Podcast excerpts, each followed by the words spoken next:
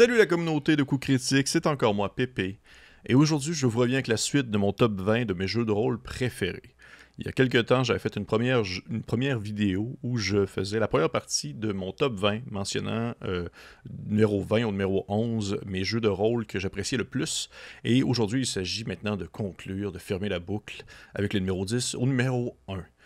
Comme j'avais mentionné également, j'aime beaucoup les tops. J'adore euh, faire du, euh, des top 10, top 5 de plein de choses, euh, essayer de mettre dans des cases, mettre en préférence. c'est un exercice que j'apprécie beaucoup et que je, je, les gens avec ça. Je sais qu'il y a beaucoup de gens qui n'aiment pas ça, de pouvoir choisir des préférences, mais pour ma part, je m'en fous. J'aime ça.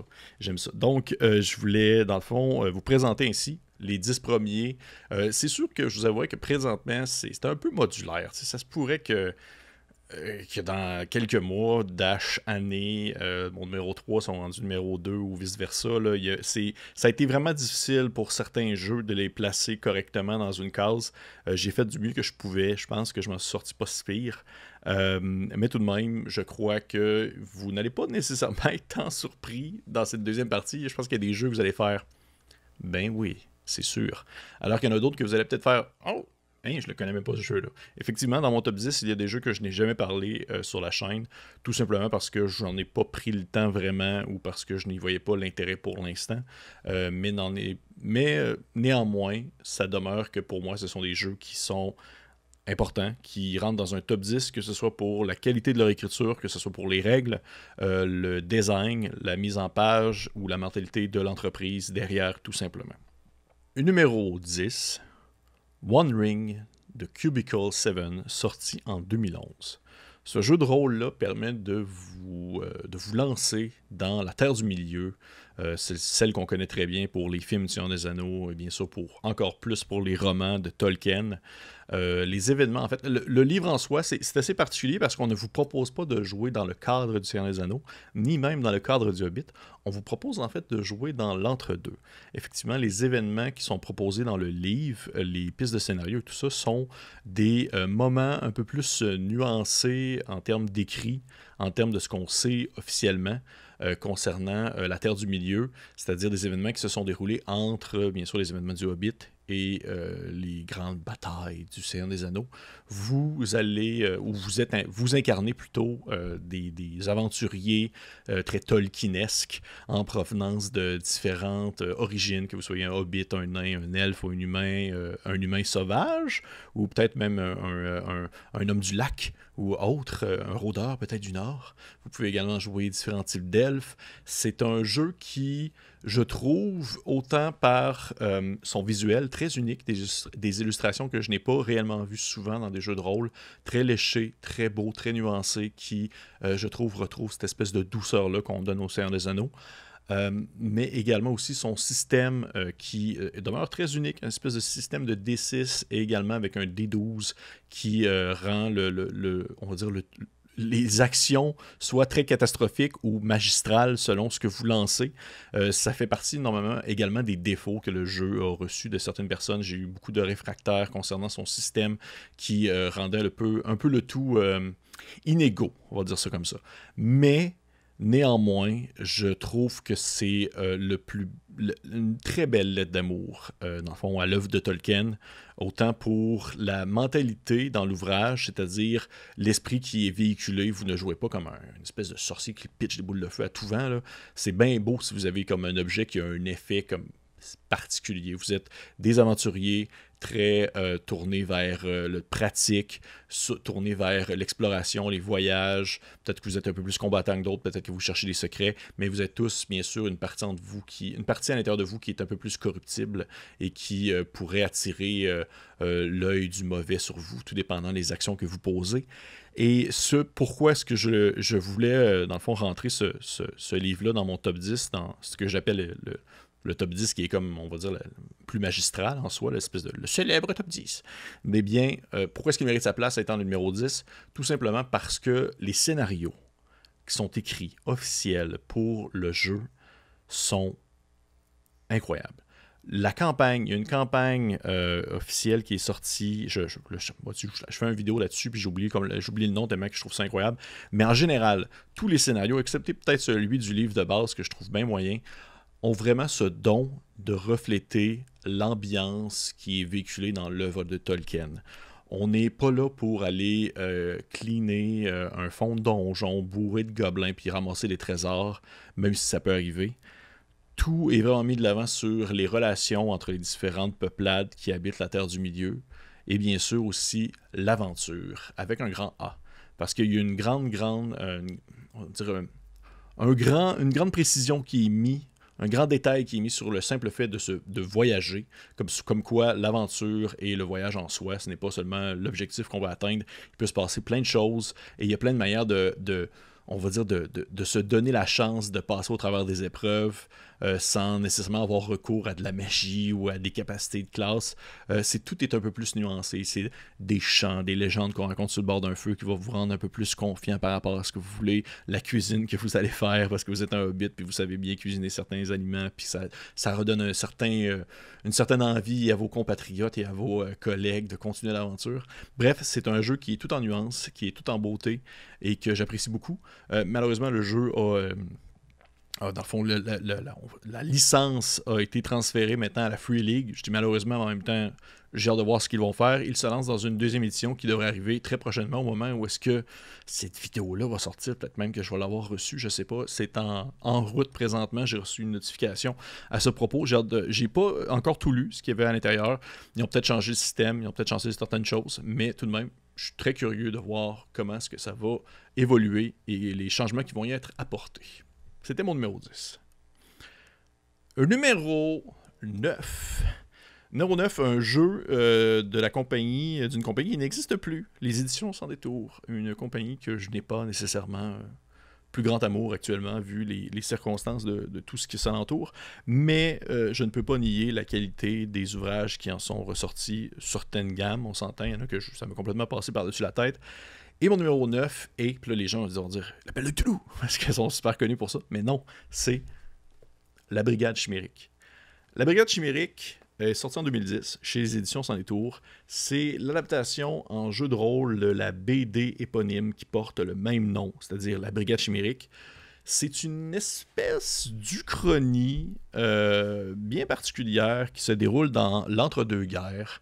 Euh, en Europe où, euh, dans le fond, il y a des événements qui ont causé euh, l'apparition de personnages avec des capacités, on va dire, extraordinaires, des super-héros en bref, mais dans une ambiance vraiment très 1920. 1930, année folle en Europe, avec un mélange de steampunk qui n'est pas vraiment steampunk parce que c'est une c'est pas, pas du steam, c'est pas de la vapeur, mais plutôt l'utilisation d'un nouveau de nouveaux éléments dans le tableau périodique qui a été découvert et qui fait en sorte que maintenant on peut créer des machines incroyables, des, endroits volants, tout ça. Euh, ça me fait beaucoup penser à Bioshock, en, gros. J'avouerai la, la, série de jeux vidéo. J'ai vu beaucoup d'éléments qui m'ont rappelé la Brigade Chimérique. La bande dessinée aussi, elle est super. C'est vraiment une très très bonne bande dessinée. Mais ce que j'apprécie beaucoup de, de, ce jeu, outre son contexte bien particulier, parce qu'on s'entend que c'est super-héros, Uchronie, année folle, avec une, grosse ambiance pulp, c'est ça le but. Eh bien, le système de jeu aussi, je le trouve super efficace, très simple. Euh, et qui permet une belle personnalisation de, du super-héros que vous voulez créer, de son origine à ses capacités euh, extraordinaires. Est-ce qu'elles sont euh, naturelles? Est-ce qu'elles sont magiques? Est-ce qu'elles proviennent d'un équipement que la personne porte? Est-ce qu'elles proviennent de, sa naissance? Est-ce que c'est un être qui provient d'une autre planète et autre chose? Il y a toutes les possibilités qui peuvent se jouer. Et de ce fait, ce que je trouve vraiment cool de ça, c'est que toute la mise en contexte est inspirée par la littérature de l'époque. Dans le livre, dans la bande dessinée, comme dans le jeu, il est dit que les auteurs, on parle de Jules Verne ou, euh, même euh, George Orwell, H.G. Euh, Wells plutôt, eh bien, ce ne sont pas des auteurs de fiction, mais même plutôt comme des journalistes qui ne font que euh, remettre de l'ordre et qui euh, mettent sur papier les véritables événements qui se déroulent tout autour du globe. Fait que c'est super flyé, c'est très pulp de ces années-là, années 20, où genre vous pouvez visiter la planète Mars et revenir par après, puis après ça devenir tout petit, puis aller visiter comme le centre de la Terre, puis combattre des, des proto-nazis qui grimpent des dinosaures tout en essayant de, vaincre euh, une espèce de super méchant qui a des capacités mentales extraordinaires. Bref, il y a plein de possibilités à faire avec ce jeu-là. Et c'est ce que je trouve vraiment, vraiment, vraiment, vraiment, vraiment plaisant. C'est toute la mise en contexte et genre la Ligue des Gentlemen extraordinaires à la sauce française.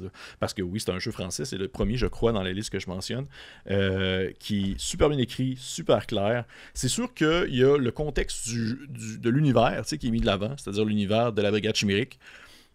Mais hein, il n'y a rien qui vous force à l'utiliser si genre ça vous intéresse pas. Ça mettons vous vous dites ah ça me tente pas que que genre euh, Monsieur, euh, comment il s'appelle? Monsieur euh, Mabuse, c'est une espèce de, super vilain là, qui est un peu l'équivalent de, Adolf Hitler.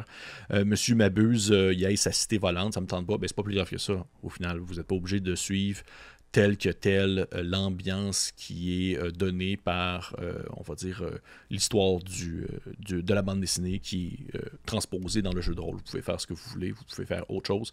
Je vous le conseille fortement. pour ma part, les parties que j'ai faites, mais je m'éloignais de la base et j'avais bien du plaisir. C'est un système D6, super simple, très très intuitif, facile à prendre en place ou est-ce que vous euh, lancez un pool de dés, euh, plus, vous êtes, euh, plus votre capacité est forte, plus le pool de dés est gros est fort, et vous devez atteindre dans le fond un niveau de difficulté particulier pour pouvoir réussir l'action que vous souhaitez entreprendre. Donc, Brigade chimérique, super jeu. que je suis très content de posséder physiquement. C'est pas un jeu qui, est nécessairement facile à trouver maintenant vu le décès de la compagnie derrière. Je sais pas s'il va y avoir comme une nouvelle édition qui va sortir en année. Je sais pas si les gens. Je sais a la BD, il va comme avoir une espèce de suite qui va sortir. Peut-être que ça va faire renaître en, soi la, la, licence aussi de jeu de rôle. On verra bien, mais pour l'instant, numéro 9, la Brigade Chimérique. Numéro 8, un autre jeu que je n'ai pas encore physiquement, mais qui devrait arriver aussi très prochainement. Un jeu que j'ai abordé souvent sur la chaîne, et il s'agit de Root de Magpie Game euh, qui est sorti en fait officiellement en 2021 pour ce qui est des PDF officiels. Euh, et euh, dans le fond, physiquement, il devrait tangible l'avoir dans nos mains. Ça va être en 2022, c'est sûr. même que ça devrait être très dans les prochaines semaines au moment où cette vidéo là va sortir. Et Root, qui est aussi le dernier PBTA de la liste à faire son apparition. il n'y en aura pas d'autres, malheureusement. Je vous, peut-être que ça vous fait de la peine, peut-être que vous vous en foutez, mais c'est le dernier euh, Powered by the Apocalypse qui est présenté dans fond dans mon top 10.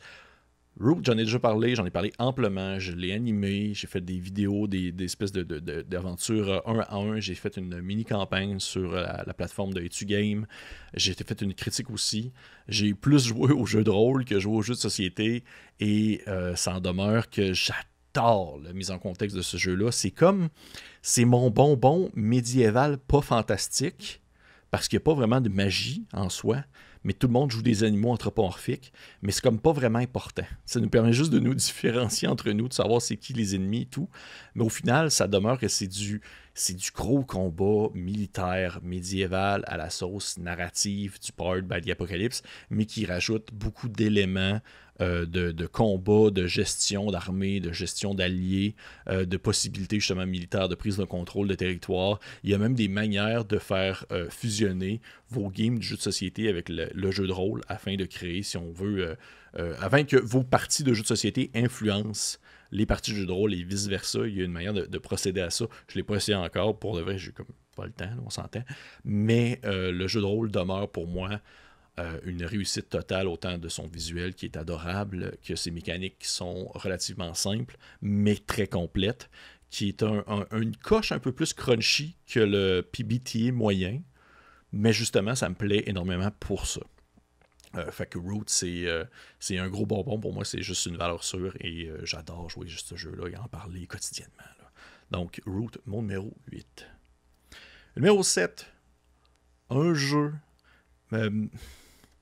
un vieux jeu, mais en même temps un, jeu neuf, ça rentre dans les, dans les catégories de pourquoi est-ce que plusieurs raisons viennent expliquer la présence de certains jeux. Ce n'est pas seulement comme la mécanique en soi, ce n'est pas nécessairement le système. Et je parle de Old School Essential Classic Fantasy de Necrotic Gnome. Un jeu qui, euh, dans le fond, euh, hmm, comment dire? C'est c'est un jeu qui se base, comme j'ai déjà parlé, j'ai fait une vidéo aussi là-dessus, c'est vraiment tradition basique D&D 1980 Fantasy Adventure Game Rule. C'est vraiment comme le vieux système des années 80, le BX comme on l'appelle, mais et c'est pourquoi est-ce que ce livre-là, dans le fond, devient pour moi incontournable et il se trouve au numéro 7. Parce que la mise en page, le design et comment est-ce que ce jeu-là a été fait, construit et même les intentions derrière est pour moi absolument louable. Dans le sens que vous pouvez vous dire Hey, j'ai pas besoin de jeu-là, j'ai le Rule Cyclopedia, puis je vais faire jouer le, le jeu à des gens et tout ça. Mais pour de vrai, quelqu'un qui ne connaît pas du tout les vieilles éditions, le BX et tout ça, les vraiment des années 80, et que vous leur montrez ça, là, c'est pas super vendeur. autant autant j'apprécie beaucoup le, vieil, euh, les, vieilles. Euh, je pourrais dire, les vieilles illustrations, euh, les techniques de dessin à l'époque et même, on va dire quasiment la, couleur de papier plus jaunie. C'est pas, je ne trouve pas que c'est facile euh, d'introduire des gens à, cette, euh, à ce style de jeu-là en utilisant des vieux, euh, ces vieux bouquins-là, si on n'est pas pour les tenir par la main tout le long de l'aventure et de leur expliquer pas par pas les choses à faire. Si j'aurais le goût de, faire explorer le style OSR à quelqu'un et qui ne connaît pas du tout ça, mais qui est familier au jeu de rôle, je vais pas lui mettre le Rules Cyclopedia dans les mains, je vais pas lui mettre le BX dans les mains, je vais lui mettre Old School Essential dans les mains. Parce que ce jeu-là a une construction intérieure absolument c'est, on va dire, clean cut. c'est clair, c'est bien décrit, c'est bien écrit, c'est bien visualisé, c'est bien expliqué. Tout, tout, tout rend l'expérience absolument facile et on se rend compte qu'au final, cette espèce de montagne-là qui semblait euh, euh, inaccessible euh, revient vraiment facile d'approche et ouvre la porte à des gens qui n'étaient pas peut-être préalablement intéressés à ce old school-là, mais maintenant ils peuvent l'être et ils peuvent plus facilement, on va dire, comprendre les rouages de tout ce que ça implique en lisant Old School Essential OSE, qui pour moi est la référence Dungeon Crawl OSR. Peu importe, peu importe le jeu, il y en a plein que j'apprécie, que ce soit euh, Rogueland, que ce soit. on dirait que je veux en nommer comme 36, mais au final, je vais juste nommer Rogueland. Mais que ce soit Rogueland, Nave, Maze Rats, etc Old School Essential est pour moi le jeu à prendre si on veut faire du dungeon crawl et explorer les souterrains, combattre des monstres, ramener des trésors, euh, puis finir comme la partie, la soirée au front parce qu'on s'est dit ouf, c'était pas facile. Donc, euh, pour vrai, il mérite sa place comme étant mon numéro 7 OSE, qui d'ailleurs vient de sortir en français, euh, qui est maintenant traduit en français pour les gens qui sont intéressés. Je vous conseille fortement de jeter un coup d'œil si jamais vous n'étiez pas familier avec la langue de Shakespeare. Numéro 6 un autre jeu euh, français. Un jeu de euh, jeu qui, euh, je pense que c'est le plus mon plus obscur en territoire québécois, mais très très connu en France parce que l'auteur est, immense et on va dire est un monument de la figure francophone du jeu de rôle. Je parle de Oltré du Grumpf. Oltré qui est sorti en 2013 si je ne m'abuse a vraiment été pour moi une, porte d'entrée dans un style de jeu que j'avais jamais exploré auparavant. J'en ai également parlé sur la chaîne.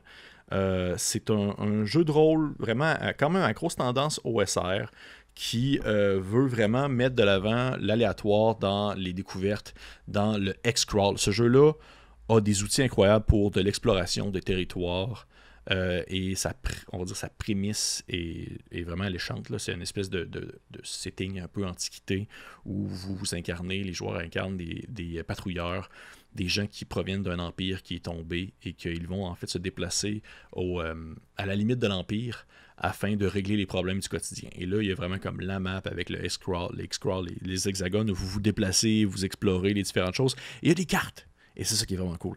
Ultra, il y a des cartes que vous pigez pour, dans le fond, savoir qu'est-ce qu'il en retourne, c'est quoi les découvertes que vous faites, c'est quoi les, les, les explorations que vous, euh, que vous mettez de l'avant. Euh, et ainsi, aussi une gestion d'équipement, gestion de nourriture. Une, et l'expansion qui est sortie, qui est le compagnon, que je me suis procuré également, qui met, qui met aussi de l'avant le côté euh, gestion de, on va dire, de phare. vous pouvez avoir votre bâtiment, votre propre fortification des patrouilleurs, où vous devez comme construire votre bibliothèque, votre jardin, gérer vos affaires. C'est un jeu qui est vraiment complet et qui offre une expérience de gestion, d'exploration et de découverte absolument unique. C'est sans nécessairement dire que c'est révolutionnaire. Sans nécessairement dire que c'est révolutionnaire, c'est à la fine pointe de ce que ça veut offrir. Et euh, pour moi, ça a été une, super belle découverte parce que c'est dans les premiers jeux OSR sur lesquels je me suis penché qui avait comme une tendance à me dire Oh boy, ok, ça va être rough. Puis c'est très limité concernant, on va dire, les, les spécifications des compétences. Euh, euh, il y a certaines règles qui sont juste pas là, puis au final, ça demeure que c'est une discussion entre le DM et le joueur. La fameuse question du oui, mais non, ou est-ce qu'on le sait pas, fait qu'on lance un D8, puis on verra bien qu'est-ce que ça donne. Puis au final, le DM le sait pas plus que le joueur. Il y a une découverte mutuelle qui se fait à mesure que le jeu avance. Euh, c'est, je n'ai que, d'amour pour, ce jeu-là. J'ai eu comme une de, mes, une, de mes, meilleures campagnes à vie en tant que DM, ça a été du Ultra. Euh, que j'ai runné. J'en garde, euh, j'en vraiment des souvenirs inoubliables. Vraiment une très très très belle, euh, très belle expérience. Il devrait y avoir une deuxième édition éventuellement. Je sais qu'il y a un jeu de société qui est sorti avec un tout nouveau visuel, super beau. Je ne l'ai pas joué, mais je serais curieux de voir cette deuxième édition lorsqu'elle va arriver. Numéro 5, là, on rentre dans l'espèce de le top 5. on dirait que c'est comme trois niveaux. Il y a comme quatre niveaux. Il y a top 20, top 10, top 5, top 3. Là, c'est le top 5. Numéro 5, un autre jeu euh, français. Euh, moins, je, considère que c'est un jeu français, même si euh, officiellement c'est comme une, gamme anglaise, parce qu'elle est unique dans son approche, elle est unique dans son écriture. Elle provient encore une fois des éditions sans détour. Et oui, cette fois-ci, il s'agit de L'appel de Toulouse, sixième édition des éditions sans détour. c'est le premier jeu hors DND que j'ai joué de ma vie et je n'en suis jamais revenu encore. Euh, je, je, je, connaissais pas encore Lovecraft, c'est drôle. J'ai comme lu le, j'ai exploré le mythe via le jeu de rôle avant de l'explorer via euh, les romans. C'est par après que je suis allé lire les différentes euh, nouvelles ou romans de l'auteur. Et la sixième édition a été pour moi une révélation côté scénario aussi, côté information, côté richesse Côté historique, et là, c'est là que c'est un aspect que j'ai énormément apprécié. Ça a été ma première expérimentation hors DND où est-ce que je me plongeais dans un contexte historique et que je m'y intéressais et que j'avais le goût de lire plus sur cette situation-là euh, à telle année dans tel secteur du monde pour ensuite faire vivre une expérience dans, ce, dans cet endroit-là. Et c'est ça que je trouve vraiment... je, je suis vraiment un grand fan d'histoire. J'ai essayé d'étudier là-dedans, j'étais poche comme un melon, mais j'ai un grand fan d'histoire. Euh, j'apprécie beaucoup l'anthropologie, des choses comme ça. Et l'appel de Cthulhu a cette beauté de pouvoir nous offrir d'explorer des contextes historiques à la sauce horrifique. Et là, étant un grand fan d'horreur aussi, euh, pour moi, c'est comme le meilleur mélange que je peux vivre. C'est d'animer une aventure qui va faire, qui va foutre la chaîne des gens, euh, situé dans un contexte historique précis, intéressant ou très méconnu, qu'on ne connaît pas euh, personne autour de la table. Euh, c'est du. Pour moi, c'était du jamais vu. Encore aujourd'hui, je suis capable de m'en là-dessus. J'ai encore tous mes livres de la sixième, sixième édition que je garde précieusement comme le Saint Graal parce que Autant, autant, encore une fois, on peut critiquer les éditions sans détour, autant on peut leur, leur, reprocher énormément de choses. Autant la qualité d'écriture, les scénarios, euh, les, détails qui ont été mis concernant euh, justement les événements euh, qui sont en place dans le contexte historique, le cadre de jeu qui est proposé, que ce soit Innsmouth, Dunwich, Arkham, Boston, New York, Marrakech, il y en a plein, le Kenya même. c'est des, des, bijoux, c'est des mines d'informations sur le, moment où se déroule la partie. Et euh, c'est une, euh, une richesse incommensurable, je trouve, tout simplement. C'est euh, rien de moins, en plus de justement nous proposer des scénarios qui sont top-notch. concernant le basic role-playing game, m'en fous. C'est pas un système que j'adore tant que ça. Euh, j'ai tourné ma page à ce niveau-là, mais tout ce qui entoure le reste, la qualité de ces ouvrages-là, je peux pas le nier. Et pour moi, ça demeure encore aujourd'hui un incontournable. Numéro 5. Numéro 4. Eh bien, numéro 4, j'ai triché. Oui, oui. J'ai triché, je suis euh, vraiment un, salaud.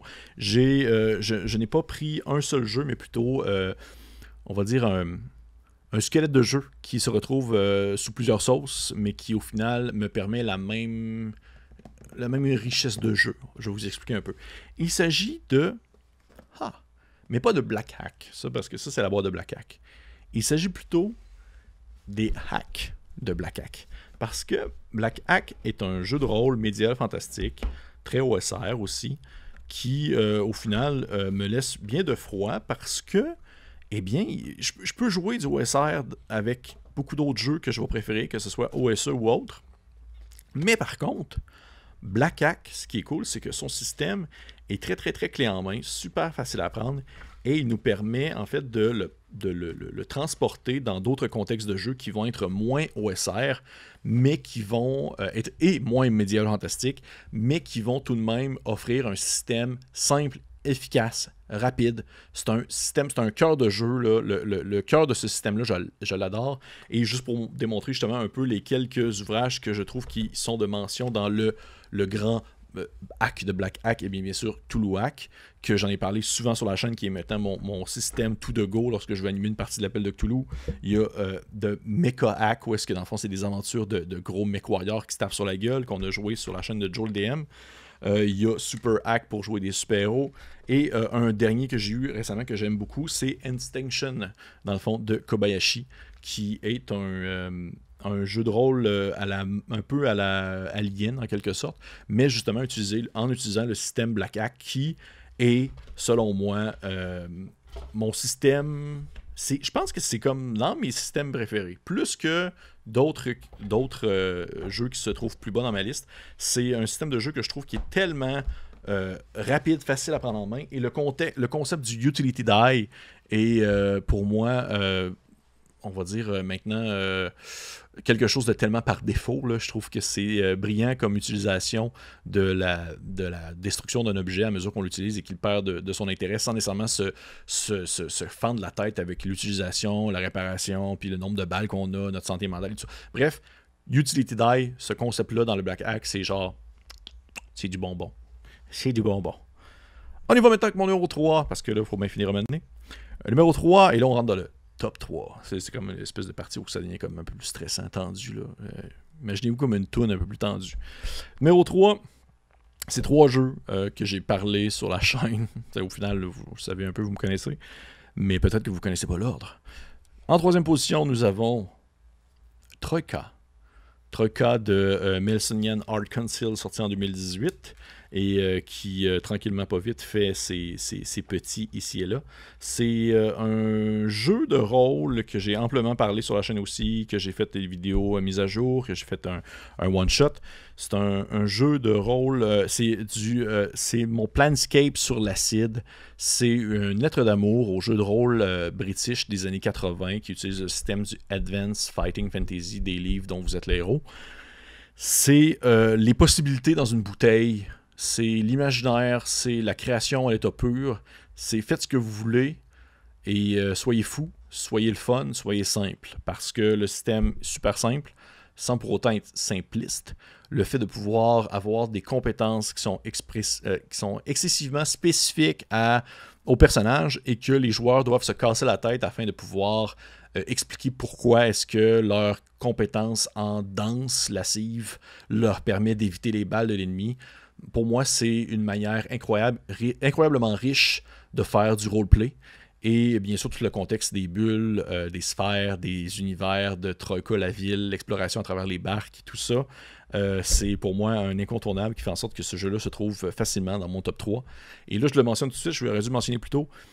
La, la, richesse de mes trois jeux préférés, qui sont dans mon top 3, ils ont tous au moins un point en commun qui est que la communauté peut créer, euh, dans le fond, des documents, commercialiser, commercialiser leurs propres euh, scénarios, livres ou autres. Ces trois jeux qui sont, en quelque sorte, qui ont une licence euh, créative qui est ouverte, bien que le deuxième, que je présente dès maintenant, a certaines conditions à respecter. Il s'agit de Mothership, sci-fi or RPG. Mothership qui est. Euh, s'il n'était pas là, s'il n'était pas existant, si ce jeu-là n'existait pas, je pense que Alien serait beaucoup plus. Euh, parce qu'il était dans mon top 20, Alien, dans mon top 20, serait beaucoup plus près euh, du top 1, je crois. Mais Mothership étant présent, eh bien, il perd sa place parce que Mothership est tout ce que je veux et tout ce que je désire d'un jeu de rôle. C'est-à-dire une thématique horrifique, déjà de 1. De 2, une science-fiction un peu plus rétro-futuriste, euh, euh, art science, à la Alien, à la Blade Runner, euh, à la. à la on cherche le, film avec Kurt Russell, où est-ce, qu'il se bat dans l'espace, j'ai oublié le nom, à la Outpost et toutes des choses comme ça. C'est, ce n'est pas de la. c'est pas du space opéra. on est beaucoup plus proche du. La, la, limite de la art science-fiction, même si c'est pas vraiment expliqué, on s'entend. et ça, déjà, l'horreur la science-fiction, son système n'est pas parfait. Et ça, je, voulais le mentionner. Mothership a un système qui est bien euh, grinçant à quelques reprises, surtout au niveau du combat, où ça devient inutilement long. Euh, je pense qu'il y aurait eu des, choses à faire à ce niveau-là. Par contre, puisque l'officielle première édition, parce qu'il s'agit en fait d'une bêta maintenant qu'on en parle, l'officielle première édition euh, a été financée, a été kickstartée, ça a été monstrueux, là, plus qu'un million a été ramassé pour ça. Et euh, le jeu va sortir cet automne, même proche hiver 2022. Reste à voir si les modifications euh, au système vont avoir été dominantes et vont avoir été importantes et si ça leur a rendu le tout un peu plus fluide. Mais ce qui fait en sorte que ce jeu-là, outre ses thématiques, outre sa mise en place, sa prémisse et tout de même une certaine simplicité côté système malgré le combat, pourquoi est-ce qu'il mérite sa place à la deuxième place? Eh bien, c'est parce que les, euh, c'est vraiment le, je dirais, la profusion de qualité en provenance de la communauté. Les gens euh, la fanbase de Mothership est quand même assez folle. Il y a des gens de talent qui se jouent, euh, qui, vont produire du stock incroyable, euh, autant visuel que du côté du scénario. Il y a des. tous les suppléments de Mothership ont tout un petit quelque chose euh, artistiquement parlant, qui va rendre ça unique. Chaque supplément a euh, une approche, un côté visuel euh, qui est vraiment bien à lui. Et c'est ce que je trouve vraiment beau. Au final, mettons que vous me prenez 15 livres de DND 5 qui proviennent de tierces parties et vous me les mettez un à côté de l'autre. Ça se peut que année, je fasse comme. Hey, ça finit par se ressembler. Hein. sais, une espèce d'image de dragon avec un œil qui saute, puis euh, genre il y a du feu, puis il y a peut-être genre un, un tiflin, parce que c'est bien à la mode ces temps-ci, qui se promène avec un coffre rempli d'or. Au final, je, vais, je avoir des ressemblances euh, pour, pour ce qui est de l'art, pour ce qui est des thématiques mises en place.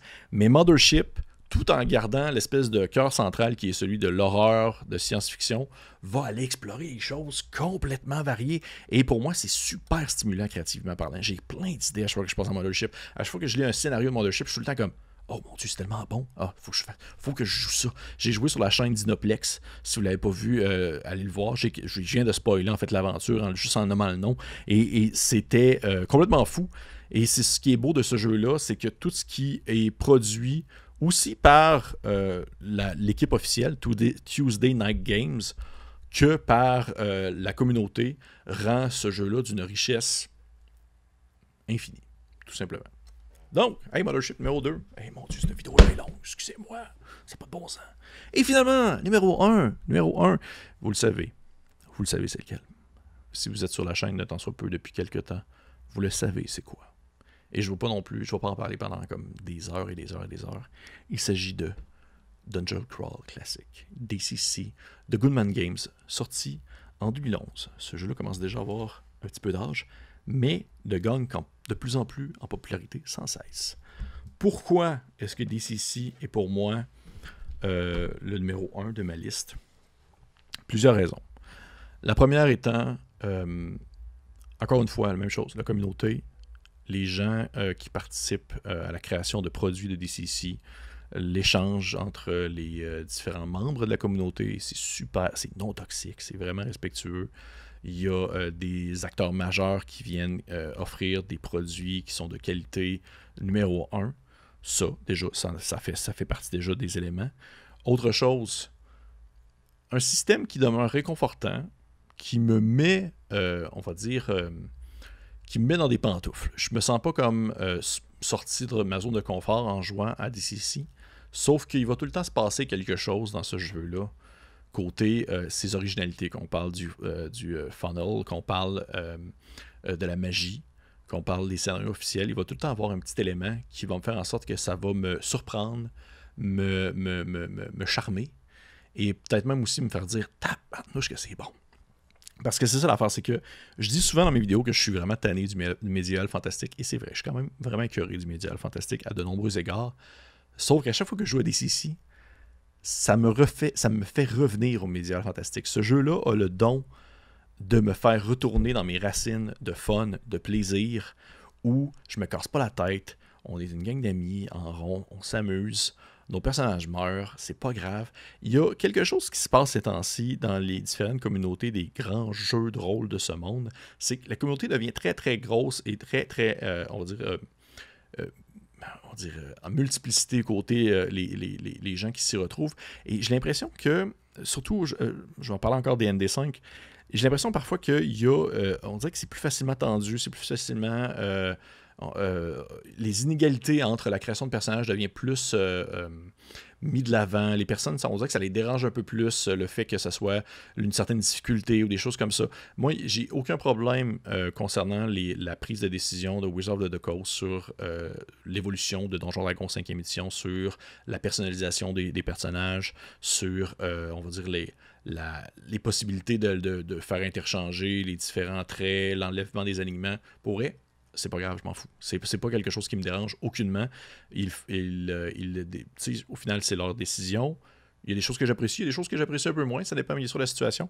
Mais DCC a ce don-là de me faire revenir dans ces pantoufles-là de mes premières parties de jeu de rôle, à une époque où est-ce que je me cassais pas la tête, à une époque où est-ce que je ne vivais pas euh, toutes les problématiques d'un adulte normal, normalement constitué, tout en m'offrant des nouvelles possibilités que j'avais jamais vécues dans un jeu de rôle, tout simplement.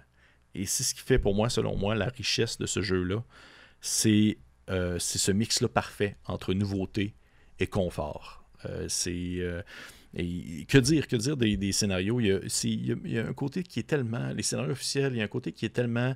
on va dire euh, hors de ce monde. C'est surréaliste, c'est gonzo, un peu foufou. C'est pas mon pas mon OSR classique. Je vais pas prendre ce jeu-là pour faire du Dungeon Crawl classique, je vais prendre OSE. Mais si je veux une aventure qui va être euh, une ambiance OSR, mais qui va tout le temps me, faire dire Ouais, on tabarnouche, c'est bien flyé. Ben, je vais prendre des CC tout simplement. Ça demeure pour moi mon numéro 1 dans mon top 20 de mes jeux de rôle préférés. Hey, ça suffit, là, ça fait tabarnouche, cette vidéo-là, elle est beaucoup trop longue. Je viens de voir le moment que je viens de passer à vous parler de la merde. Merci pour les commentaires, merci pour euh, les partages. J'espère que vous avez quand même apprécié ça, de, voir euh, ce petit top 20-là qui, pour moi, euh, demeure, comme je l'ai dit, très fluctuant. je serais curieux de savoir, vous, tant que vous me faisiez votre top 5 en commentaire. J'aimerais ça voir un peu ça ressemble à quoi. Peut-être qu'on a des choses en commun, peut-être qu'on a des choses absolument euh, différentes, peut-être que vous détestez mon numéro, mes numéros, euh, mes trois premiers numéros. Bref, je serais curieux de vous lire. Fait qu'écrivez-moi en dessous, je c'est, assurément, je, passe à travers tous les commentaires. Je lis absolument tout. Tout, tout, tout. Autant les insultes que les gentillesses, je lis tout. Fait que sur ce, on se dit, messieurs, dames, à la prochaine.